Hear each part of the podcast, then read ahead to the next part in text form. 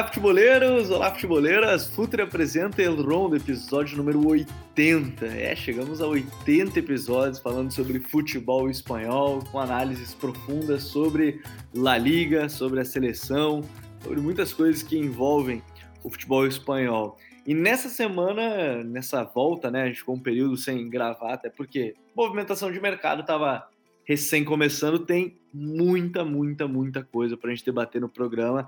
E é bem verdade que nessa quinta-feira, dia 30, ainda tem o adendo que você pode estar ouvindo, e o Barcelona deve estar anunciando algumas alavancas financeiras que vão influenciar no mercado. A gente vai falar sobre isso durante o episódio, mas tem três trocas de técnicos muito importantes para a gente debater. É, treinador novo no Atlético, velho conhecido já também, treinador novo no Espanhol, treinador novo na equipe do Valência. Enfim, tem muita coisa para a gente comentar no episódio de hoje. Por isso, já vamos conectar aqui o pessoal. Tudo bem, Smack? Seja bem-vindo a mais um Eu Rondo. Salve, Gabi, Vini, ouvintes do Eu Rondo.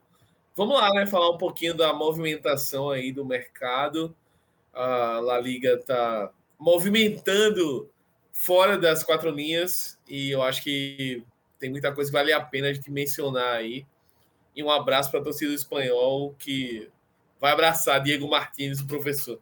É, Diego Martins anunciado como novo treinador da equipe do espanhol. Bora conectar também com o Vinícius Dutra. Tudo bem, Vini? Seja bem-vindo ao Rondo. Fala, Gabriel. Fala, Smack. Estamos aí para mais uma. Vamos aí falar bastante né, sobre essas movimentações, né? O time se reforçando vai ser bem importante para ver como que os times vão se armar na próxima temporada.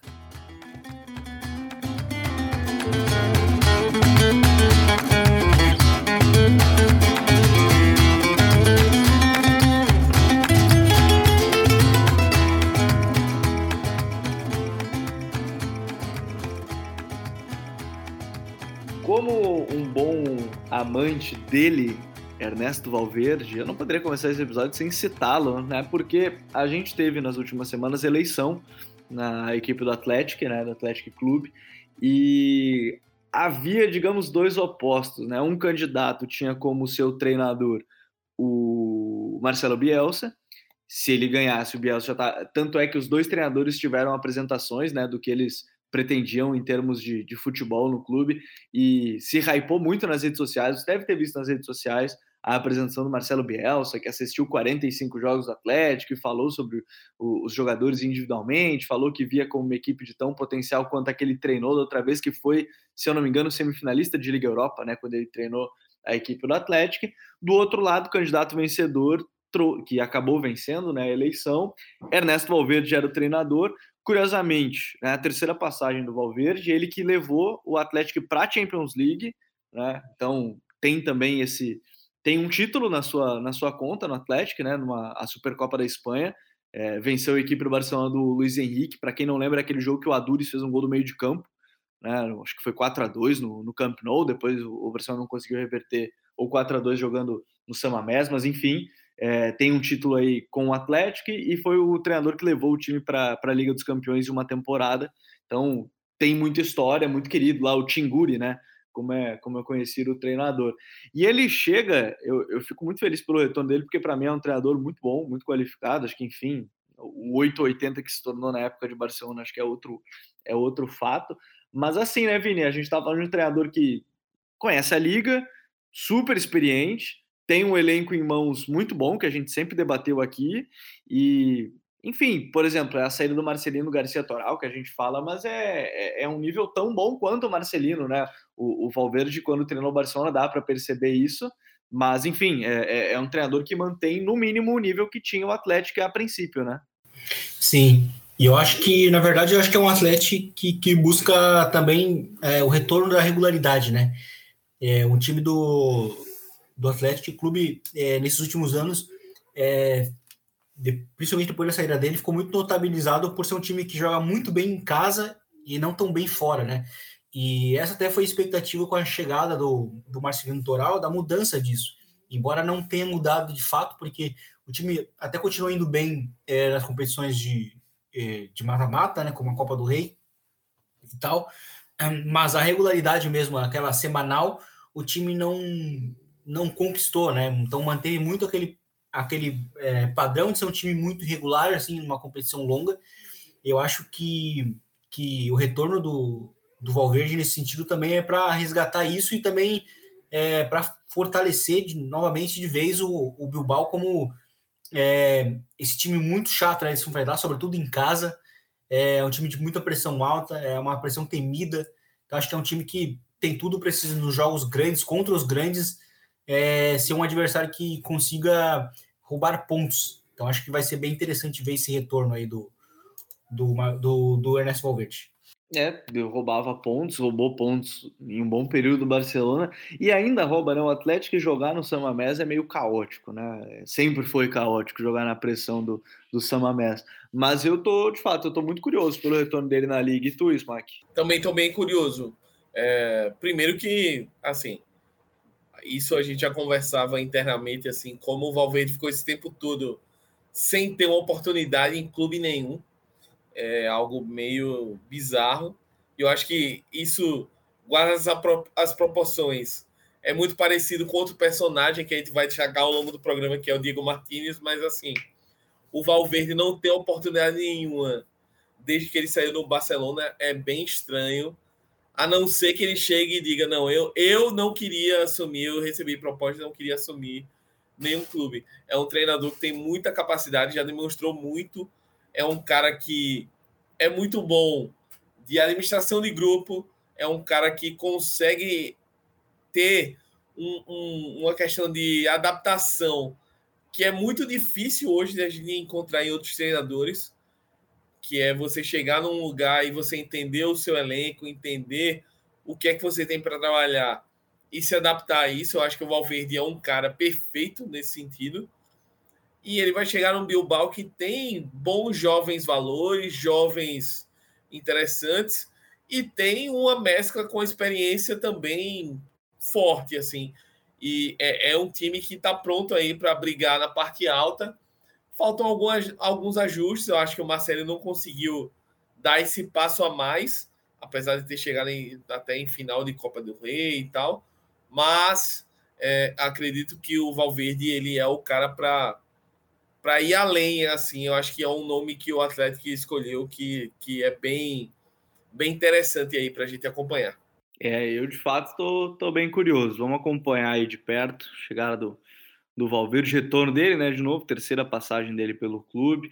O Atlético tem, a gente fala de mercado de transferências, ah, tem teoricamente em contratações, não anunciou ninguém, a não ser é, aí vai subir alguns jogadores da base, mas não contratou ou pelo menos não trouxe de volta nenhum nenhum basco aí mais conhecido, como se falou em algum momento que ia fazer a última temporada do Javi Martinez no clube e tudo mais. Não, não confirmou nada, nada nesse sentido, então é, mantém o plantel praticamente da temporada passada, que é bem interessante, diga-se de passagem. Antes da gente falar de outros treinadores, vamos dar prosseguimento também nessa, nessa semana. Aqui tem muita movimentação ainda no, no mercado aí do, do futebol espanhol. E antes a gente falar até de Barcelona, algo nesse sentido, quero falar do outro time, o, o Atlético de Madrid, né? Porque primeiro que eu estava lendo algumas notícias e o Griezmann vai baixar o seu salário, porque o, o, o Atlético tem na seu teto salarial da La Liga, lembrando, né? A La Liga tem um fair play financeiro quanto ao salário, onde a cada 4 euros você pode gastar um. Né? Fazendo uma matemática bem simples, a cada 4 euros que entra no seu clube, você pode gastar um, em termos de salário, de contratações. E o Griezmann ele tinha um salário de 33 milhões para um atleta que só podia gastar 100 em, em termos de salário. E aí eu estava lendo algumas notícias, ele vai baixar o seu salário para o Atlético poder inscrever alguns jogadores.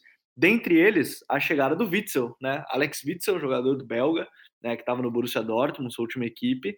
É, é, eu não sei, assim, acho que não é o melhor momento da carreira do Witzel, mas talvez seja numa posição que ele vai brigar ali com o Kondogba, que terminou muito bem a temporada, a temporada passada, diga-se, diga-se, também acho que é importante ressaltar, mas é uma, uma tentativa aí do, do Atlético buscar um 5 ou um 8 que estava em falta, talvez, ou que não conseguiu manter a consistência ao longo da temporada passada, Smack. Não, exatamente, até pela saída do Hector Herrera também, né? Um, uma peça de reposição aí a essa saída. E o Witzel é um cara que a gente pensa assim no Witzel, é um cara de muitos altos e baixos nos clubes que ele, que ele passou, né? É, o, e o Witzel tem uma carreira bem é, fora da curva, assim, como se a gente for analisar, né? Ele é um cara que passou pelo, pelo Zenit, por exemplo, da Rússia, que para um cara do nível dele seria uma carreira bem alternativa, digamos assim. Ele tem passagem pelo Benfica, estava é, no Borussia, mas teve uma passagem pela, pelo futebol chinês. Então, assim, é um cara que tem decisões de carreira contestáveis, pelo menos. E eu acho que hoje ele chega para o maior clube que ele já jogou é, profissionalmente. E o Witzel é um cara que, além da carreira dele ser de altos e baixos, ele também, o desempenho dele é de altos e baixos. Ele tem momentos muito bons, momentos onde ele se destaca muito, onde ele é cogitado para grandes clubes de futebol europeu, e momentos onde ele some, onde ele não consegue brilhar e que recaem os questionamentos sobre ele. Então, estou bem curioso para ver como é que vai ser esse trabalho do Simeone com o Witzel. Eu acho que é um cara que, a princípio, vem para compor o elenco. Não acho que ele vai ser um cara que chegue tomando a posição do Condogma, por exemplo, como a gente discutiu, mas é um cara que tem, tem condições de fazer isso. Mas a gente vai depender muito do que ele apresentar de desempenho ao longo da temporada e nas oportunidades que ele vai ter com o Diego Simeone. O que, que, te parece, o, o Vini, para quem acompanhou um pouquinho mais de perto, assim, na Alemanha? E, não sei se é essa impressão que eu tenho de não ser a melhor fase da carreira dele é, é isso mesmo? É, é a tua impressão também? E me parece também que ele não chega para ser titular desse time, né? É uma peça a mais na equipe. Sim, sim. Eu, eu acho que o melhor momento ali dele foi a, aquela Copa de 2018 e o início dele de, de, de Borussia Dortmund, onde ele fez duas temporadas iniciais muito boas. E, e de fato, agora ele já, ele já chega já numa, numa, numa queda, né? Num ponto mais baixo da carreira.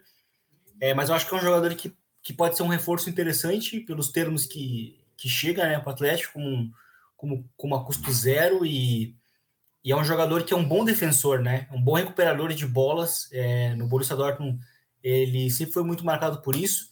É, com a bola ele é um jogador é, que não até não é, não é não é não é acima da média, mas é um jogador que que, que está presente nesse sentido, então acho que é importante para o Atlético ter jogadores de um pouco mais de presença, assim como é o, o Witzel, né? Eu acho que defensivamente ele é um cara que pode agregar muito em alguns, em alguns momentos, e acho que é um jogador, é um reforço interessante, acho bem interessante, assim, é, em termos de, de presença no meio campo, talvez é, ele seja uma, uma presença que defensivamente, assim, à frente da zaga, é, nos jogos em que ele estiver, pode ser, pode, pode fazer diferença para o Atlético, sim.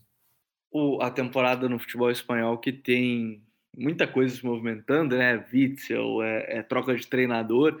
E entre essas trocas, aqui talvez tenha sido a mais a, que mais chamou a atenção, de maneira geral, por todo o contexto, é a chegada do Gennaro Gattuso na equipe do Valência. Por que, que é, o contexto é o mais curioso, né? Porque as informações dão conta de que o Peter Lin, sempre ele, né? Você sempre ouve o Rondo, sempre ouve a gente falar do Peter Lin, acho que nunca ouviram um elogio ao, ao Peter Lin, mandatário e dono da, da equipe do Valência. Ele já tinha fechado com o Gattuso, que é agenciado pelo Jorge Mendes, e que tem um, uma relação muito próxima com o Peter Lin, mas, mas, entretanto, o, o, o Pé Bordalás ainda era o treinador da equipe, ficou como treinador da equipe praticamente por uma semana, duas, enquanto todo mundo já sabia que seria o Gattuso o novo treinador. É, Vini, Gattuso no Valência, além de ser uma troca meio inusitada, né? Não tô dizendo, não falo nem de qualidade, mas inusitada porque foi realmente muito do nada que aconteceu tudo. É, é um treinador que dá, dá para esperar um time que eu gostei muito de uma frase dele, que ele disse que ele gosta de, de contratar os jogadores perdedores não gosta de jogadores vencedores, que ele quer ajudar a mudar a mentalidade desses caras. Mas, assim, é, o que, que, será que a gente pode esperar do Gattuso num Valência que parece que vive uma eterna reconstrução, hein? É, o, o Valência ele é, ele é um time muito difícil assim, de a gente analisar assim, até a longo prazo, porque é muito difícil a gente, né, a gente encontrar uma certa. Toda semana muda alguma coisa. Exato, né? É difícil a gente encontrar até uma certa coerência, né? É, a temporada passada foi, é, foi boa, assim, diante dos. diante também do contexto, né? Todo do, do Pep Bordalás, conseguiu levar o time para uma final de, de Copa do Rei jogou bem boa parte da Copa do Rei contra o Betis, que era o favorito. É, eu acho que teve alguns jogadores que é, que o que o Bordalas utilizou, que ele conseguiu desenvolver alguns alguns jogadores conseguir dar um passo adiante que podem ser importantes agora com, com, com o Gattuso. É difícil de dizer, porque eu acho que assim, ao mesmo tempo que o Valência pode ser uma, uma grata surpresa, assim, sendo um time Assim como, como foi o Napoli no início do, do, do, do Gattuso lá, sendo um time muito competitivo defensivamente, um time muito bem treinado, inclusive, né, naquele início. Eu acho que o, o Valência pode ao mesmo tempo ser isso, mas ao mesmo tempo acho que o time pode ser uma grande decepção também, assim, porque a gente não. Justamente por essa, por essa imprevisibilidade, né? E, e o Gattuso também sendo um cara um pouco mais explosivo, né? Não, não sei como é que ele pode lidar com, com, com as interferências do Peter Lin né, num determinado momento. Então, assim, eu acho que do, do, do Valência nessa temporada a gente pode esperar do, do melhor ao pior, assim.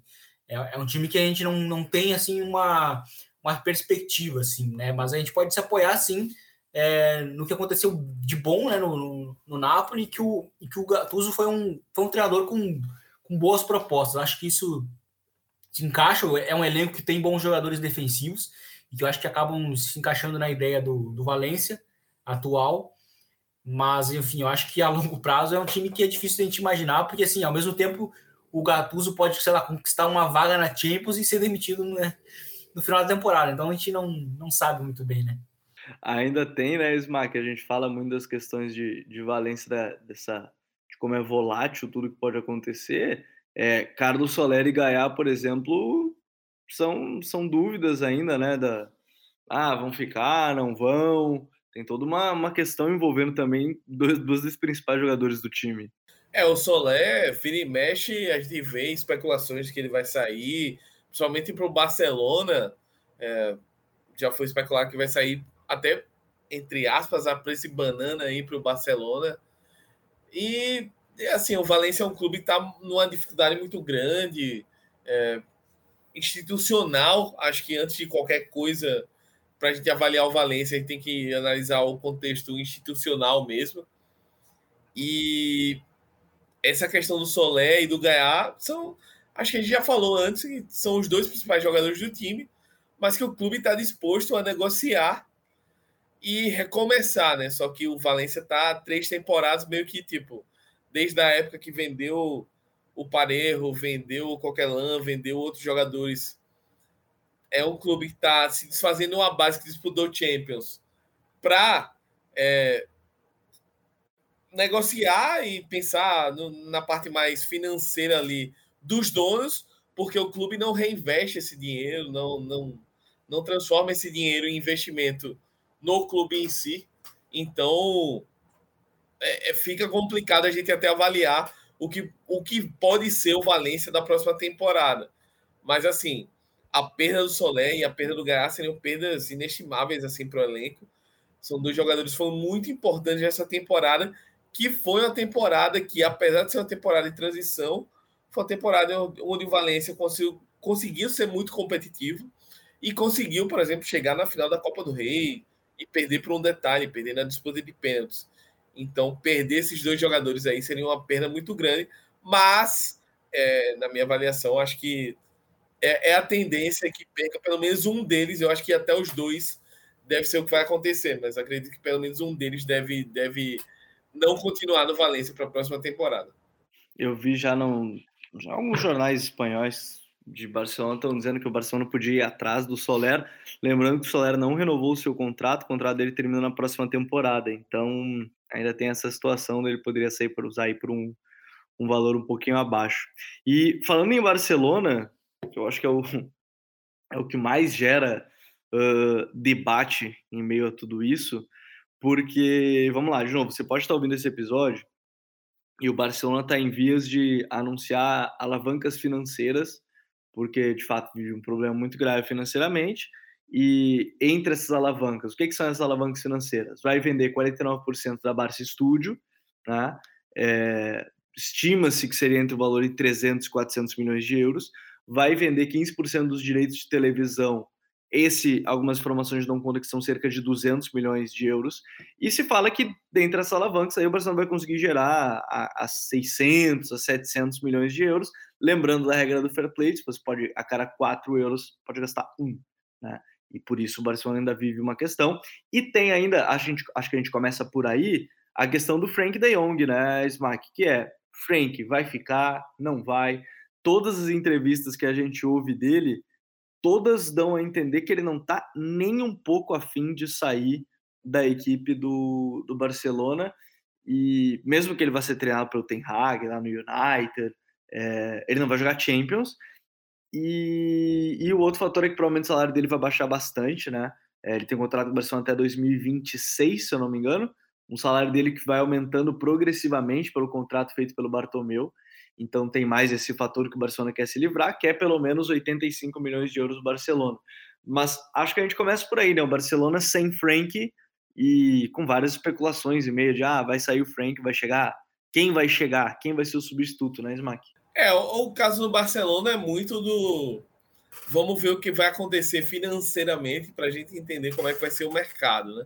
O, o, a, intenção, a intenção do Barcelona é fazer um mercado mais agressivo, mas para isso precisa confirmar a questão das negociações, é, precisa, houveram as aprovações é, dos sócios né, no, na Assembleia que houve recentemente, mas é, ainda assim tem toda a questão do mercado, de entender o que é que pode ser feito, quando o dinheiro vai cair na conta e quando o Barcelona vai poder ser mais ativo. Né?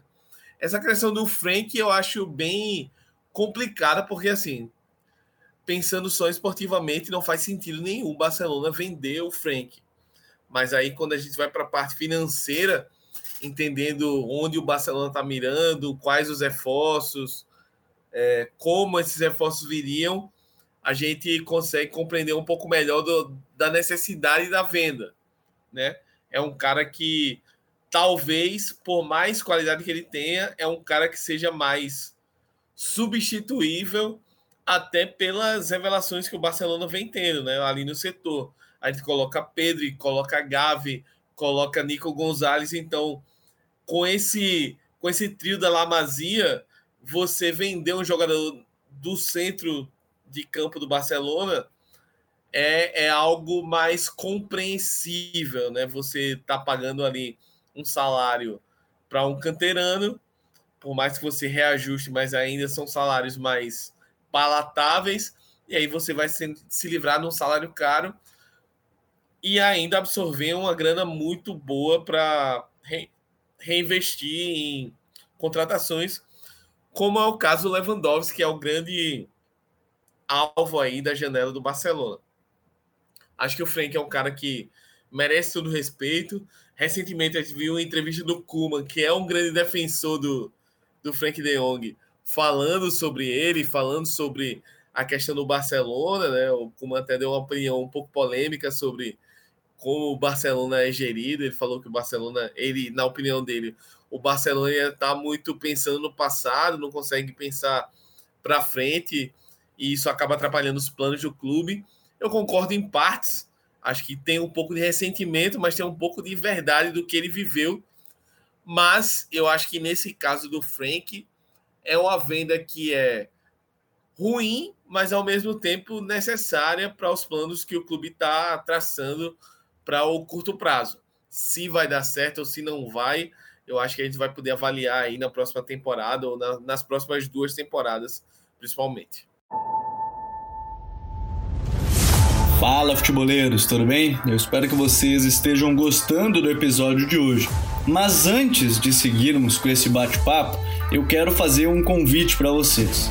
Se você quiser receber conteúdo exclusivo no site, ter acesso às matérias fechadas, vai lá na aba Club e faça parte do Futuri Club por apenas 12 reais mensais ou até mesmo em planos semestrais com desconto ou até mesmo anuais. Você ainda vai ter direito a desconto nos cursos do Futuri. Então, fique ligado.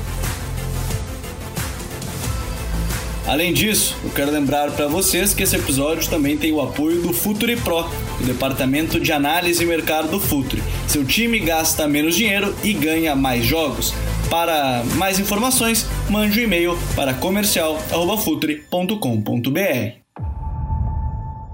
Não que eu concorde, mas a minha impressão, Vini, até a gente pode tocar também já em outros pontos, é que o Xavi também não faz muita questão do, do Frank. Assim, tá, é um jogador muito bom. Eu não tô nem, nem citando a qualidade, não tô nem dizendo que o Xavi é o certo na história, mas não me parece que o Xavi é 100% por que ele pensa de futebol com o Frank.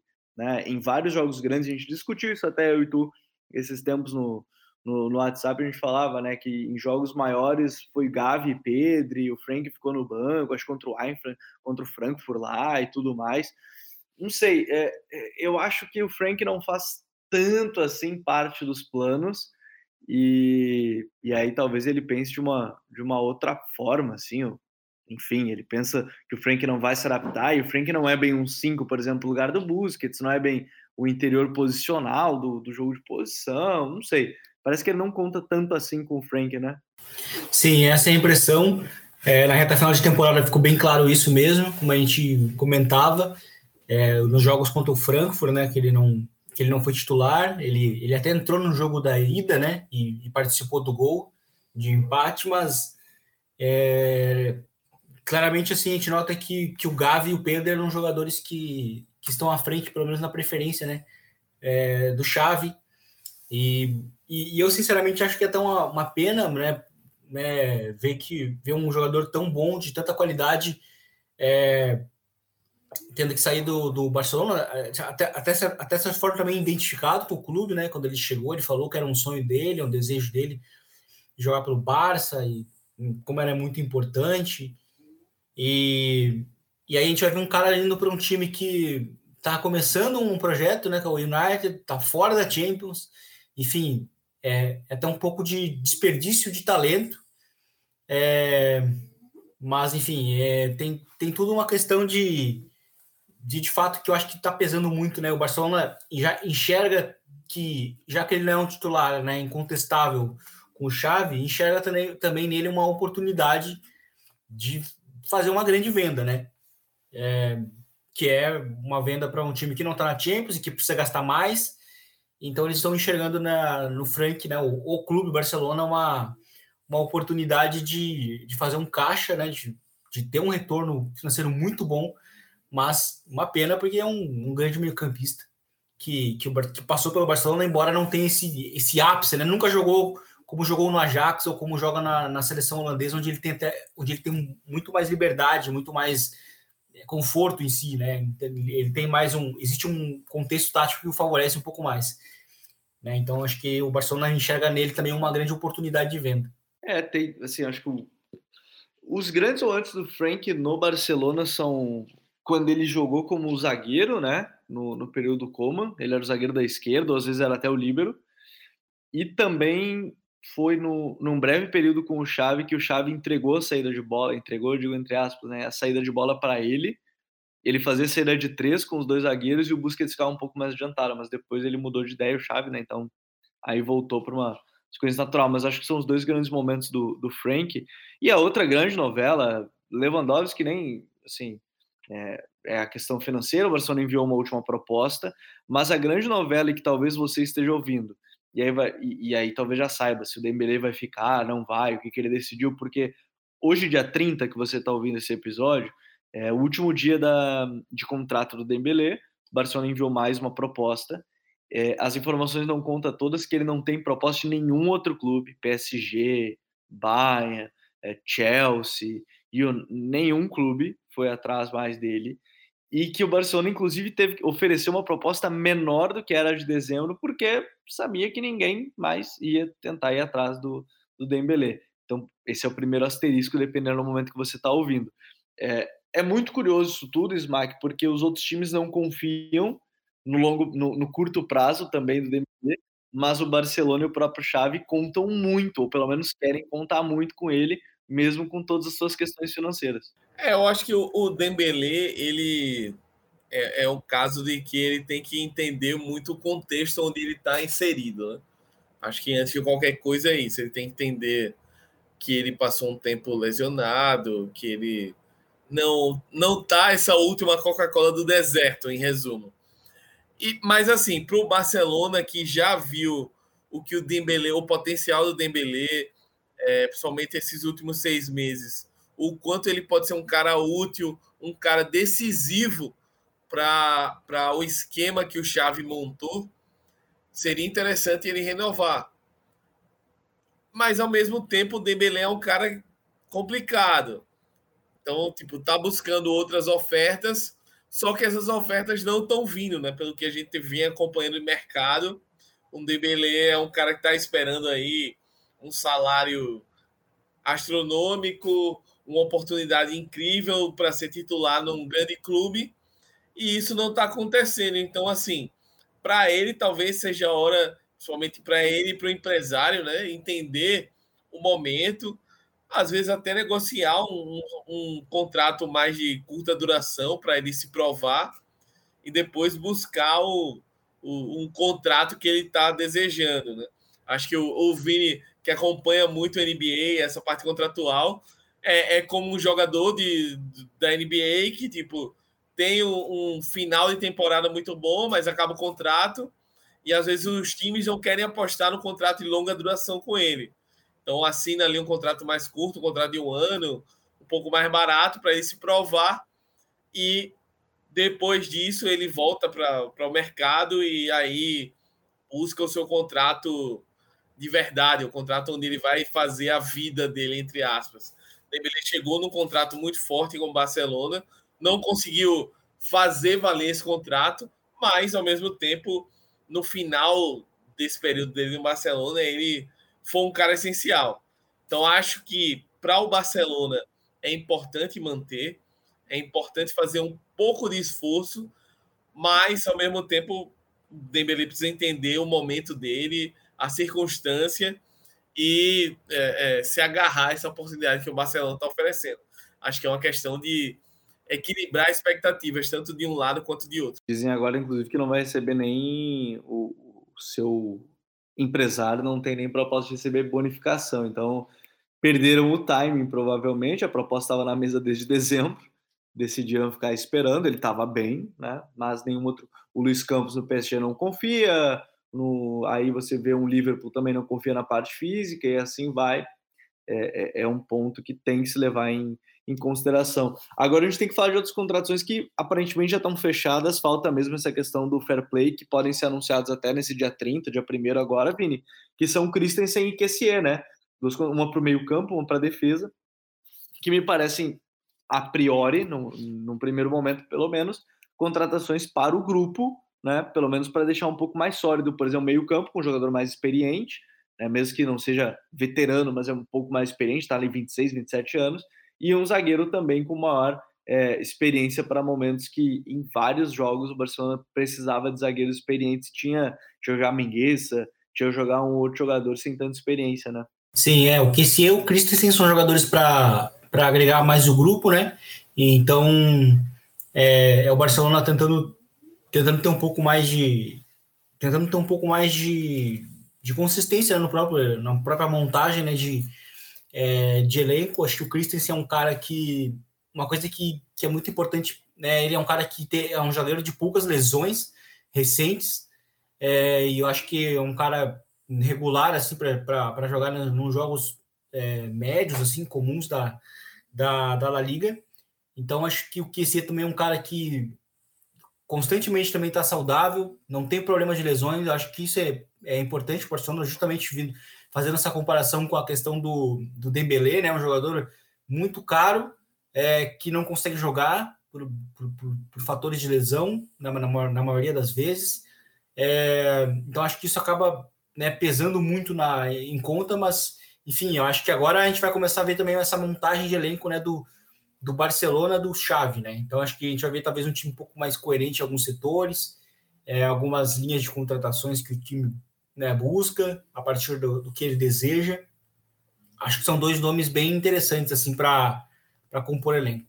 Ainda em Barcelona, a gente tem a chegada do Diego Martinez, mas que você falou ali logo na abertura, né? Que era estranho não estar tá em nenhum outro clube, porque ele fez uma belíssima temporada com o comandando Granada, né? Levou a equipe para a Liga Europa e agora foi anunciado na equipe do, do espanhol. E me pareceu bem interessante, porque o Diego Martinez, dentro dessa ideia de ter um time que provavelmente vai reagir um pouco mais, sabe das suas limitações, pareceu uma escolha bem interessante do espanhol.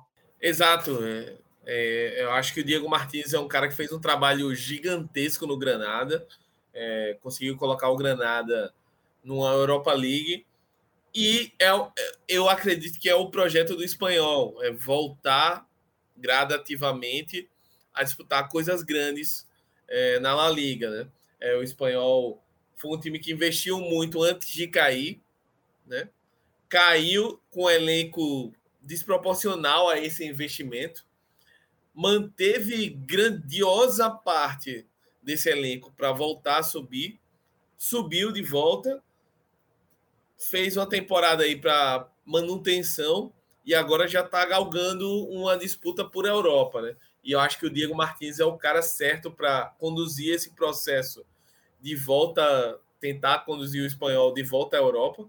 A gente lembra que não faz, sei lá, é, mais ou menos 15 anos aí que o Espanhol disputou até final de Europa League.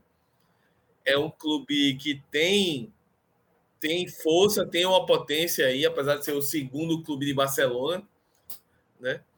Mas é, é um time interessante, tem nomes interessantes, está fazendo contratações pontuais bem legais e vamos ver como é que volta aí para essa temporada acho que Diego Martins foi uma contratação perfeita, assim, para quem tem essa mentalidade, esse projeto de quem quer voltar à Europa.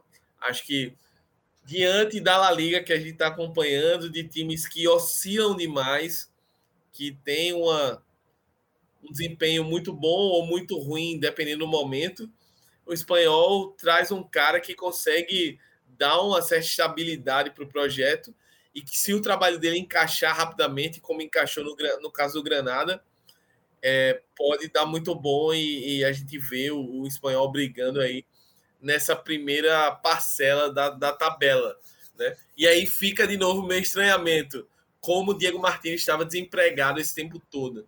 Acho que é um, um grande questionamento aí que eu acho que a gente não vai ter muita resposta, a não ser que ele faça um trabalho ruim e, e apareçam coisas aí que a gente não está sabendo, mas até, até agora, pelo que ele apresentou, é meio que inexplicável, pelo menos para mim, o Diego Martins ficar tanto tempo longe do, do banco de reserva de algum time. É, ainda mais que a gente viu alguns trabalhos bem ruins nessa temporada de La Liga, com alguns treinadores que têm trabalhos bem, bem questionáveis. E não posso deixar passar também uma outra negociação que para mim foi muito interessante nessa janela, Vini, que é José Luiz Morales no Villarreal, né? A gente estava conversando de começar que o Villarreal recebeu uma proposta de 45 milhões de euros do West Ham pelo Danjuma. É claro que o Morales tem 34 anos, né? Um cara já mais experiente, tudo mais, mas ele sempre se mostrou fisicamente muito bom. É uma contratação bem interessante, né? Talvez trazer um pouquinho mais, mais de experiência para esse ataque do, do Vija. É, é uma contratação interessante, sim. É uma das melhores é, dessas mais alternativas, eu acho que da, da La Liga. É, é, acho que é uma contratação que fala muito como, como o Vila Real tem se mexido ultimamente, né? É um time que tem lido muito bem o mercado, tem visto boas oportunidades, e eu acho que o José Luiz Morales é muito bom atacante para jogar num elenco que já é um pouco mais homogêneo, né? Que é o que é o do Vila Real. É, e, e, e, tem uma, uma, outra coisa, uma outra questão é que ele se destaca muito em sistemas de transição, né? O, o, o time do Vila Real é, uma, é, um, é um time que é, acaba privilegiando muito os dois atacantes né, nesse 4-4-2, com atacantes muito móveis. E o José Luiz Morales acho que se enca encaixa muito né, nesse sistema. Eu acho que vai ser muito interessante ver ele jogando ali com, com o Gerard, enfim, vai ser, vai ser bem interessante. Acho que é um time que, que pode ter feito uma contratação que, apesar da idade, de fato, é, eu acho que pode ter acertado assim nessas contratações mais de segundo nível. Assim. Eu tô bem curioso, confesso, tô bem curioso, porque me parece um, um, um atacante bem interessante para complemento da equipe, em algum momento descansar, né? O time não tinha tantas peças para ficar rodando, mas eu acho que me parece um, uma contratação bem interessante para a equipe do Villarreal. Senhores, assim, a gente tem ainda uma janela que está recém abrindo na, na Espanha, é, fechando esse. Aí não serve só para Barcelona, mas fecha agora o ano fiscal para todos os clubes, né? Então, dia 30 agora que você está ouvindo. Então, provavelmente anúncios, oficializações, tudo vai começar a acontecer em La Liga a partir de agora, dia 1 de julho. Não só porque encerra os contratos dos jogadores, mas porque os clubes agora sabem exatamente o quanto vão poder gastar de fato nessa janela de transferência. Então, agora a gente vai começar a ver a situação, agora a coisa vai ficar séria, né, de fato. Começar a ver a maior movimentação no mercado do futebol espanhol. Então, nas próximas semanas, certamente a gente vai falar bem mais desses temas aqui e você vai ouvir bastante sobre isso. Smack, valeu, meu parceiro. Até a próxima. Valeu, Gabi, valeu, Vini. E é muito isso, né? Vamos esperar aí as movimentações de julho Acho que o mercado vai começar a aquecer um pouco mais é, nesse período.